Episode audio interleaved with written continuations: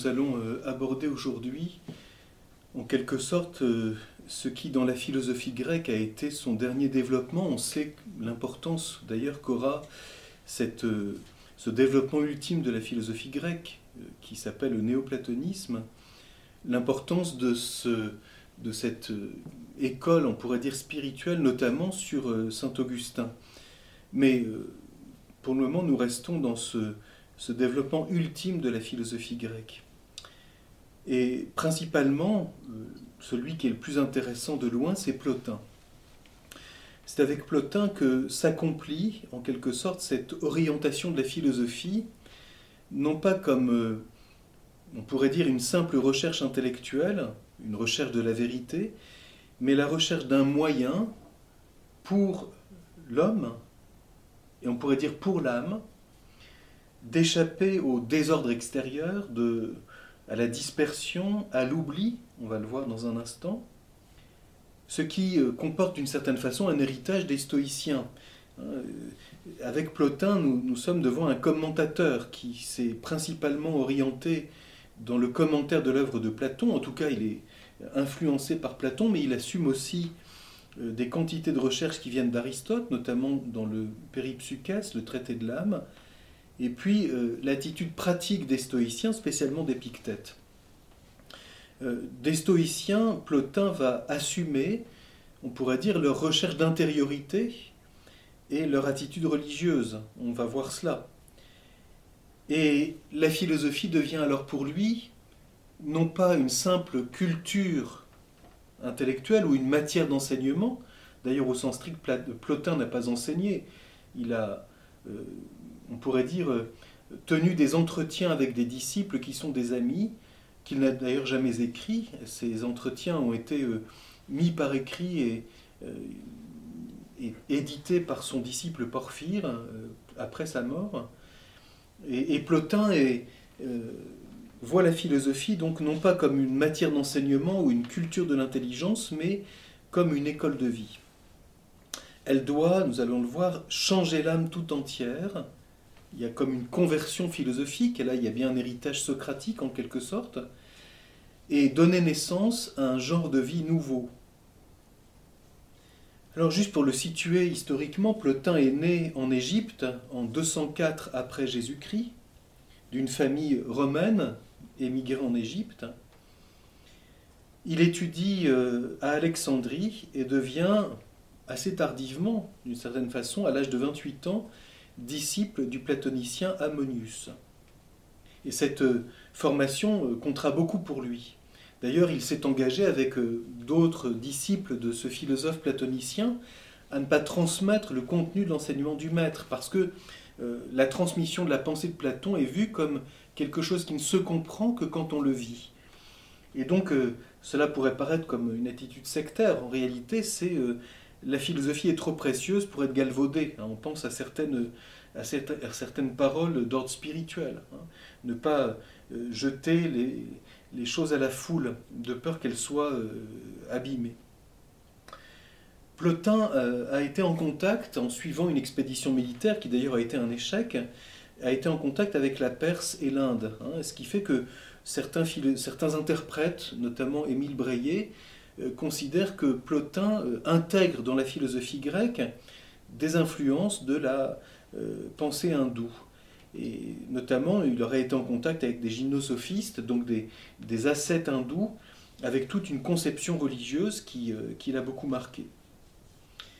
Ensuite, Plotin se fixe à Rome en 244, donc à l'âge de 40 ans, et il enseignera, là, il transmettra ses entretiens euh, jusqu'à la fin de sa vie euh, qui survient euh, environ en 270. Donc il a une vie, somme toute, assez brève, une soixantaine, un peu plus d'une soixantaine d'années, et sa vie se partage essentiellement entre l'Égypte et Rome. Donc on voit bien, nous ne sommes plus à Athènes. Hein. C'est Alexandrie qui est devenue la capitale intellectuelle, et on sait que Plotin et certains de ses disciples par la suite ont été en contact avec le christianisme qui déjà se développe à Alexandrie, donc notamment toute l'orientation d'une part de, de, la culture juive résidant à Alexandrie de langue grecque, donc, qui donnera la traduction de la Bible des Septante, mais aussi euh, le christianisme d'Alexandrie avec les premiers pères de l'Église de l'école égyptienne, donc euh, l'école d'Alexandrie. Euh, c'est ce qui fait d'ailleurs qu'un de ses disciples écrira un traité contre les chrétiens. Hein. C'est évidemment quelque chose qui est tout à fait typique de cette période. On pourrait dire avec, c'est avec Porphyre en particulier, donc disciple direct de Plotin, qu'il y a un premier contact très très conséquent, pourrait-on dire, euh, pour une part un affrontement entre le christianisme et la pensée grecque. Nous verrons cela euh, dans la suite, je ne vais pas m'y arrêter aujourd'hui. L'œuvre de Plotin consiste en une seule, une œuvre qui a été euh, donc rédigée, mise en ordre par son disciple Porphyre et publiée en 298. Et le titre de ces entretiens regroupés par Porphyre sont les Énéades. Il y a six Énéades, qui sont constituées chacune de neuf traités, et c'est pourquoi on les appelle les Énéades, puisque euh, Énéade veut dire neuvaine en grec. Donc six neuvaines, six, six fois neuf entretiens, ce qui fait 54, hein, donc quelque chose de très organisé, mais euh, qui n'est pas thématique au sens strict. On pourrait dire que dans toutes les Énéades, même si elles ont des thèmes un peu différents, euh, l'homme, l'environnement de l'homme dans le monde, les trois hypostases que sont l'âme, le nous et l'un, le monde sensible, etc.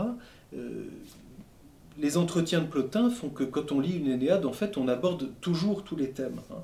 Donc on est tout à fait dans une perspective et un style différent, notamment d'Aristote, que Plotin commente et cite souvent, notamment dans la première Énéade et dans la cinquième. on voit bien que le souci de Plotin n'est pas tellement de structurer le savoir par un objet précis, mais de donner, euh, par la réflexion philosophique et un discours d'ordre spirituel, souvent très imagé d'ailleurs, euh, de donner une nourriture euh, pour l'âme, de telle sorte qu'elle nous permette de changer notre vie et de retrouver notre origine. Chez Plotin, tout vient de Dieu et tout retourne à Dieu. Il y a ici une démarche proprement à la fois religieuse, spirituelle et philosophique. Alors, euh, on peut dire que d'une certaine façon, pourquoi dit-on que c'est le néoplatonisme hein Parce que c'est, Platon qui est la première référence hein, pour, le, néoplatonicien Plotin, c'est Platon la référence. Et en particulier, euh, le dialogue du Phédon, euh, aussi le dialogue du banquet, le dialogue du tête, le sophiste, le timée. Hein. Donc les grands dialogues où Platon s'interroge à la fois sur l'âme, sur l'amour, sur le salut, euh, sur la manière de renoncer au monde sensible, etc. Et donc euh, c'est un renouvellement, on pourrait dire spiritualiste du platonisme, tout en assumant euh, l'attitude stoïcienne et des données qui viennent de l'aristotélisme. Donc on est devant une forme d'éclectisme. Euh, ce qui convient assez bien dans une démarche qui est avant tout spirituelle.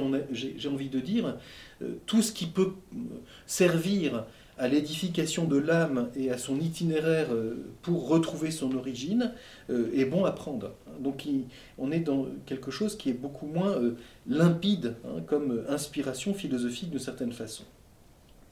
Et on peut dire que l'intuition initiale, si je puis dire, de Plotin, qui est bien platonicienne, c'est euh, c'est de se dissocier du monde sensible et distinguer le monde sensible et le monde des idées, donc se libérer du corps pour s'assimiler à Dieu.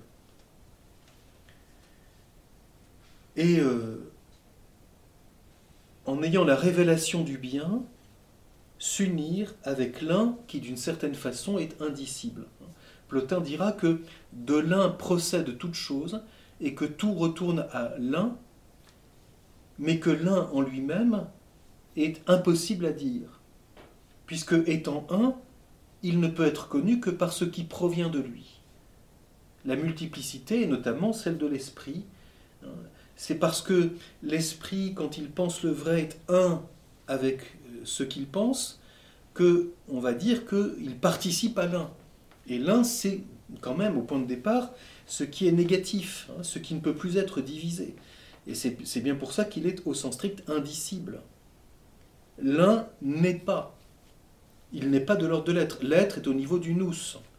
L'un, c'est ce dont tout participe et vers quoi tout retourne. C'est en ce sens que certains interprètes ont bien souligné que c'est chez Plotin qu'apparaît pour la première fois la théologie négative, hein, qui sera ensuite reprise, développée par certains pères de l'Église, et toute la place de la négation dans la théologie, évidemment, est quelque chose de très important. Hein. Dieu est plus connu dans ce qu'il n'est pas que dans ce qu'il est, parce qu'on ne peut pas se mettre au-dessus de Dieu, sinon on serait, euh, la pensée humaine serait avant lui, ce qui est impossible. Donc rien n'est avant l'un. Et donc Plotin, c'est bien le platonisme avant tout comme itinéraire de vie spirituelle. Ce qui fait que Plotin pardon, euh, est avant tout non, non pas un enseignant, mais on pourrait dire un maître spirituel ou comme en quelque sorte un directeur de conscience. D'ailleurs, euh, il accueillait tout le monde, y compris euh, des gens très simples, et jusqu'à un empereur romain qui a été son disciple.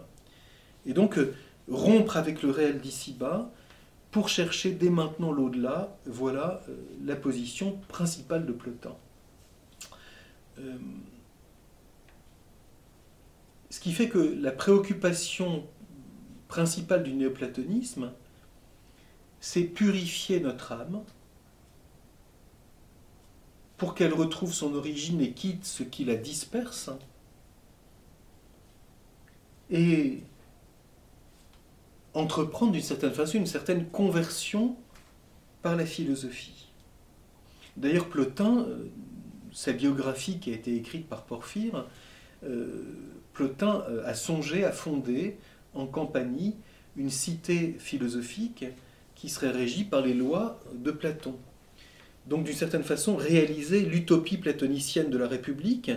Et Émile Breillet, dans son introduction à, à son édition des Énéades aux, belles lettres, à cette phrase tout à fait intéressante. La cité platonicienne devenue couvent, c'est sans doute la meilleure et la plus plaisante illustration de la différence entre le platonisme et le néoplatonisme. Donc Platon a encore une ambition politique, ce qui n'est pas du tout le cas de Plotin. Plotin n'a jamais voulu se mêler de politique. Il, n'est pas un ermite, mais il se retire hein, pour méditer, d'ailleurs d'une très grande ascèse. L'histoire dit que Plotin euh, vivait d'une façon très frugale, ne se lavait jamais, etc., ce qui ne le rendait pas très agréable à fréquenter, hein, et euh, vivait dans une espèce d'austérité tout à fait euh, remarquable. Donc une, orientation vers l'intériorité. C'est pour ça que Breillet a cette phrase, hein, la cité platécienne devenue couvent, au sens d'une communauté qui rappelle quelque chose des pythagoriciens d'ailleurs, hein, une sorte de, de communauté euh, où on philosophe et on convertit son âme pour retrouver l'intériorité. C'est pour ça que euh, on voit ici hein, une philosophie de temps de crise qui veut avant tout répondre au salut de l'individu. Alors ici, on peut peut-être euh, s'arrêter un instant. Hein. J'ai déjà mentionné cela dans les cours précédents, que la période hellénistique, donc ici nous sommes devant évidemment la fin de cette période, tout à fait la fin, hein. on est déjà euh, dans la domination romaine depuis longtemps. Et euh, j'ai dit que ce qui caractérise la période hellénistique, c'est justement ce souci du salut de l'individu. Hein.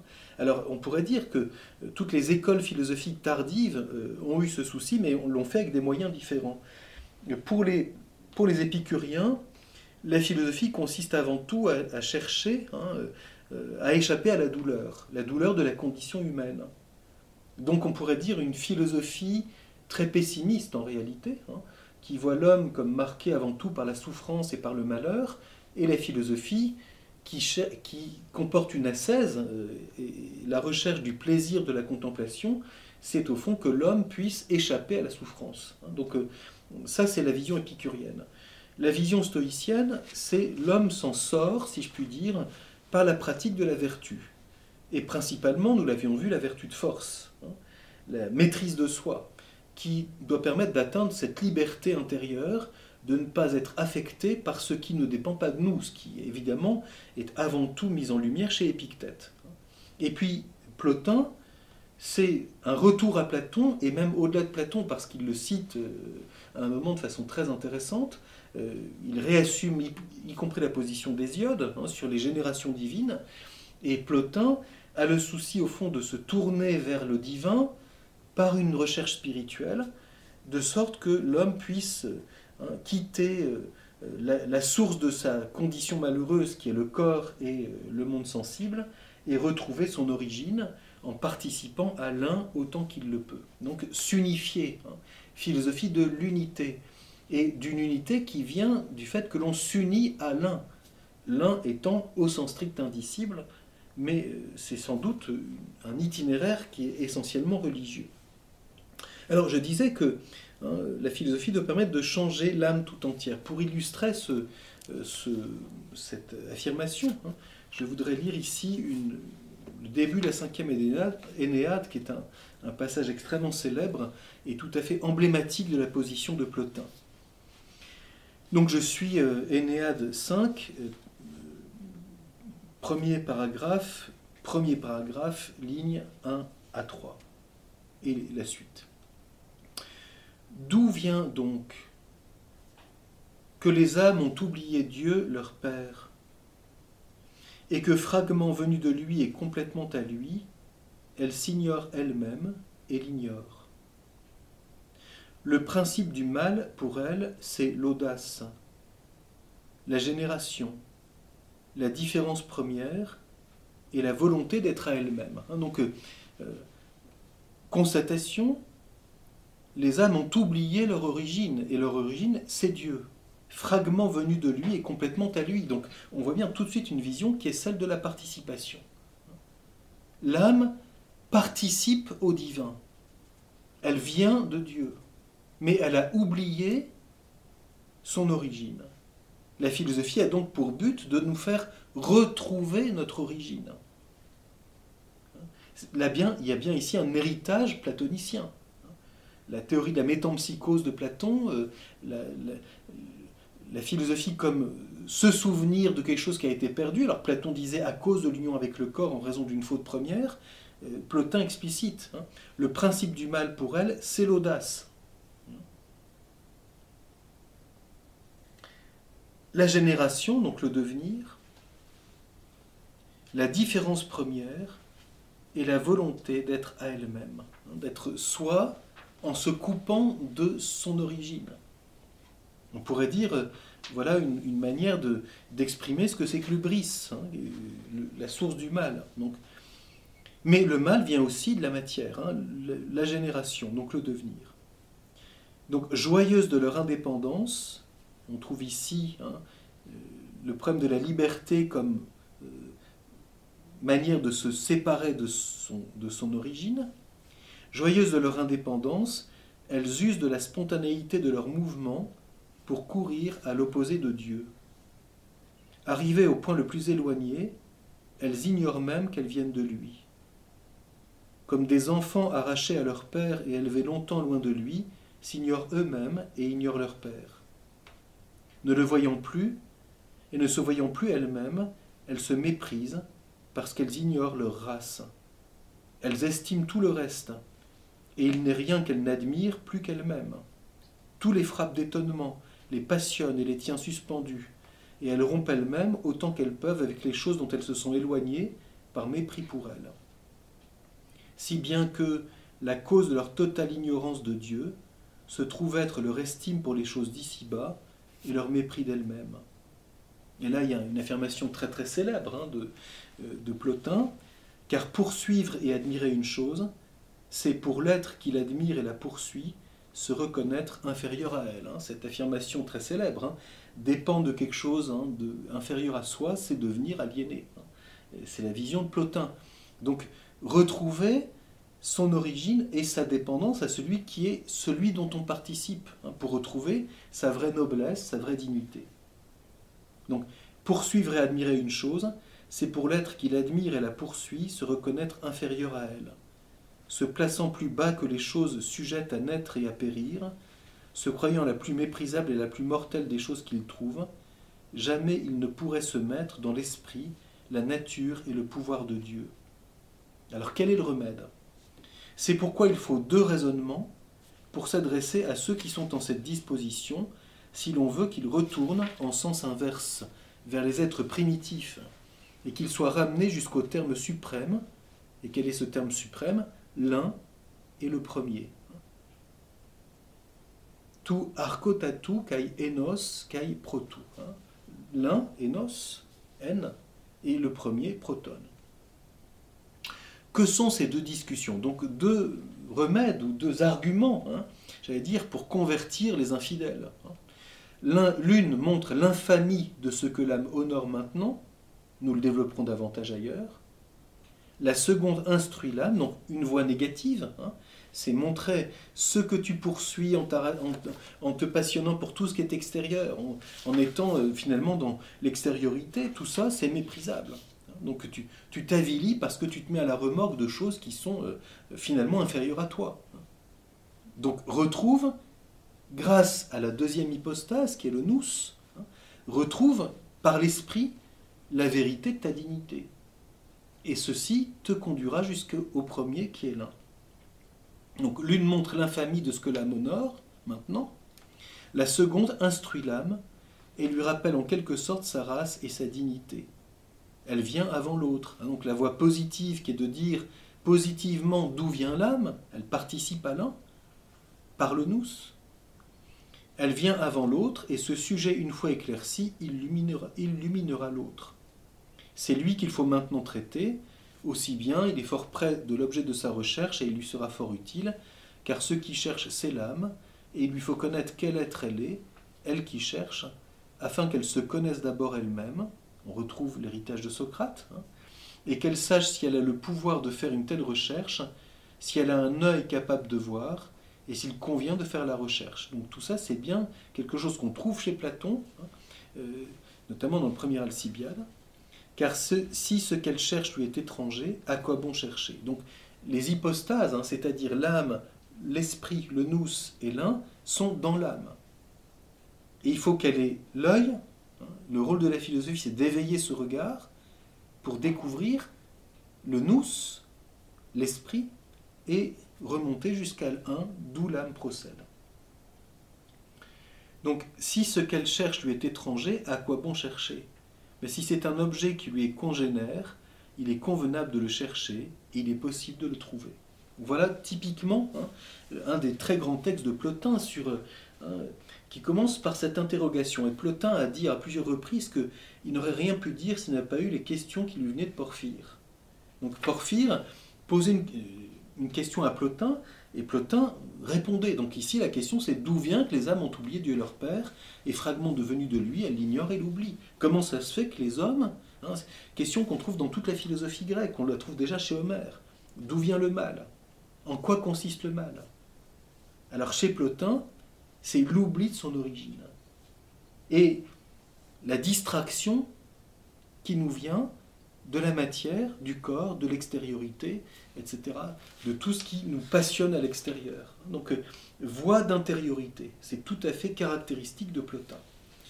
Alors, pour euh, terminer, hein, bien sûr, euh, ce cours n'a absolument pas la prétention de présenter l'ensemble de l'œuvre de Plotin. C'est plutôt d'en montrer l'esprit et de nous donner, à travers deux grands textes, je vais lire le second maintenant, qui est tiré de tout à fait la fin des Énéades de Plotin, hein, c'est lui donner peut-être le goût de, le découvrir et de le lire ça se lit euh, assez facilement. On n'est pas dans une démarche d'analyse, mais vraiment une démarche qui utilise d'ailleurs beaucoup d'images. On voit bien, fragments venus de lui, elle l'ignore, et l'oublie, etc. Donc, euh, euh, voix d'intériorité. Hein, et Plotin est toujours intéressant à lire.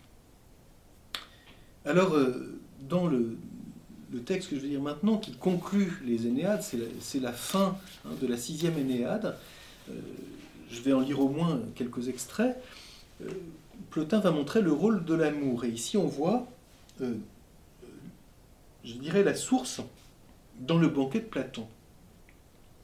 Euh, Plotin fait allusion hein, au caractère contemporain d'Aphrodite et d'Eros, ce qu'on trouve dans le banquet de Platon. Hein. C'est au cours de la fête donnée pour la naissance d'Aphrodite que euh, Platon nous donne dans le banquet le mythe de la naissance de l'amour Eros. Hein. Euh, Eros ici, chez Platon, il ne s'agit pas ici de, de, la signification érotique contemporaine, même si euh, ceci est compris dedans. Hein. mais c'est quelque chose de beaucoup plus profond, c'est-à-dire l'amour comme un élan qui participe au divin et qui nous permet de, nous élever au-delà de, de, notre condition. Donc on voit bien, c'est l'amour comme élan l'amour comme désir. Alors, on retrouve ça chez Plotin. Par nature, l'âme aime Dieu, à qui elle veut s'unir, comme une vierge aime un père honnête d'un amour honnête. Elle arrive à la naissance comme une vierge séduite par une promesse de mariage. Ayant passé à l'amour d'un être mortel, elle est séparée de son père par violence. Donc nous retrouvons ce qu'on a lu euh, il y a quelques instants. Hein. Euh, les âmes ont oublié Dieu leur Père et elles se portent hein, vers les biens extérieurs. Donc ici, Plotin nous montre que c'est l'amour qui fait que cette Vierge qui vient de Dieu, en réalité, elle est passée à l'amour d'un être mortel, elle s'est séparée de son Père par violence. Hein. Donc euh, c'est contraire à sa nature. Donc on, est, on, dirait, peut-être avec des termes plus modernes, qu'il y a bien dans le néoplatonisme un ontologisme, c'est-à-dire l'âme vient de Dieu, elle est faite pour Dieu, et c'est immédiat. Sa nature, c'est d'aimer Dieu. Et elle l'a oublié parce qu'elle s'est portée par l'amour hein, vers des êtres mortels. Et donc ça, c'est une violence pour elle. C'est un oubli et c'est une violence. Donc, bien entendu, hein, euh, la lecture du néoplatonisme demande pour bien assumer ce qui est dit ici, hein, la lumière de la participation demanderait un, jugement de sagesse. C'est-à-dire, euh, dans une philosophie réaliste, il s'agit de se situer après la découverte de l'existence de Dieu et, ayant parlé de la, question de la création, de se demander quel lien y a-t-il entre l'âme et Dieu, hein, créateur. Donc tout ceci, chez Plotin, n'est pas du tout explicité. Hein. on est dans une philosophie religieuse qui voit... Euh, euh, la philosophie comme cette, comme comme cette démarche hein, qui consiste à retrouver le vrai sens de ce que l'on est. Ayant passé à l'amour d'un être mortel, elle est séparée de son père par violence. Mais elle n'a plus que haine pour cette violence.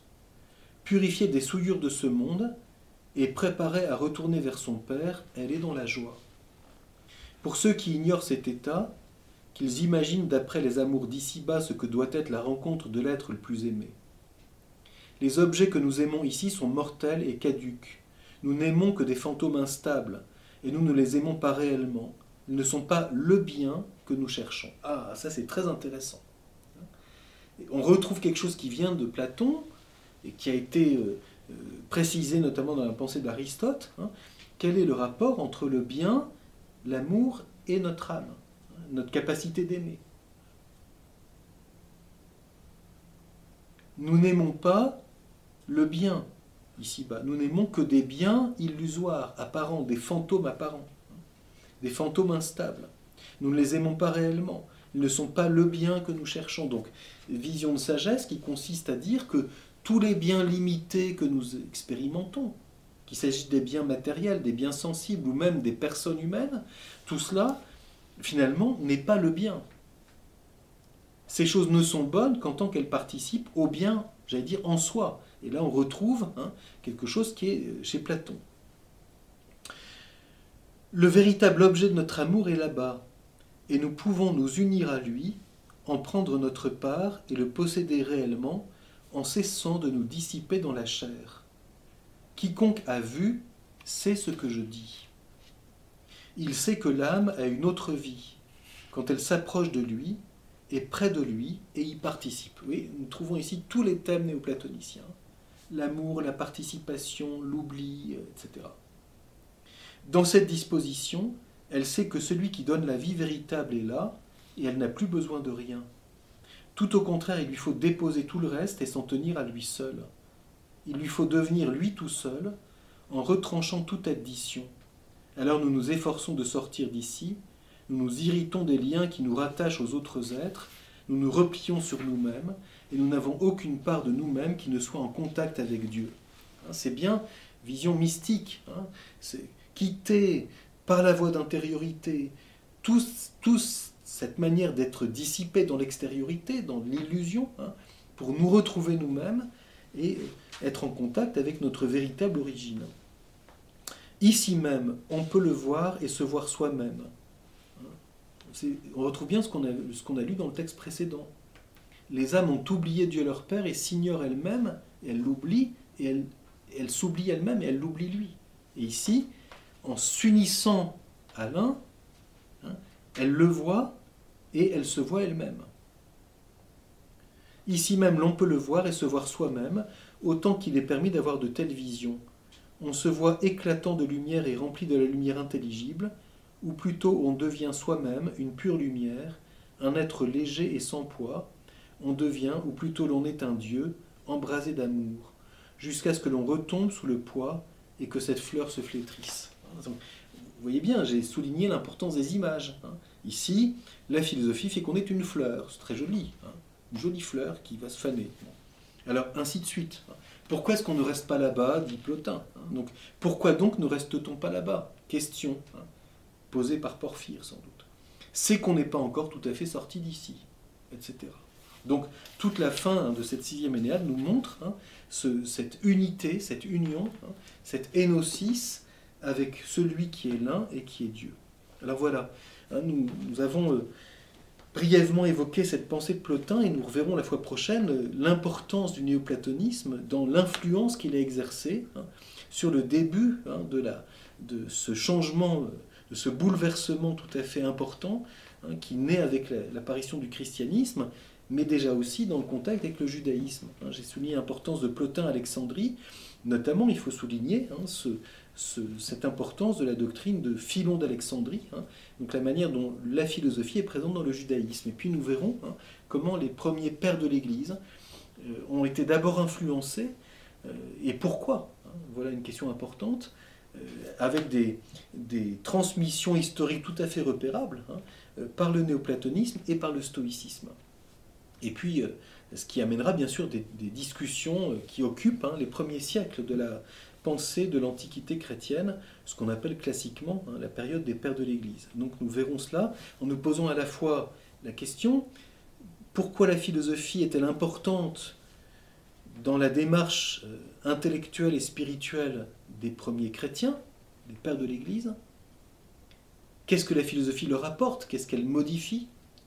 Mais d'autre part aussi, en quoi la révélation chrétienne est d'abord le judaïsme ont-ils, en étant en contact avec la philosophie grecque, notamment à Alexandrie, mais aussi dans l'Orient, comment euh, la révélation judéo-chrétienne euh, a-t-elle apporté à la philosophie grecque soit des problématiques nouvelles, soit des interrogations nouvelles qui vont obliger la philosophie à se situer et à développer des problématiques hein, qui n'avaient pas encore été soulevées?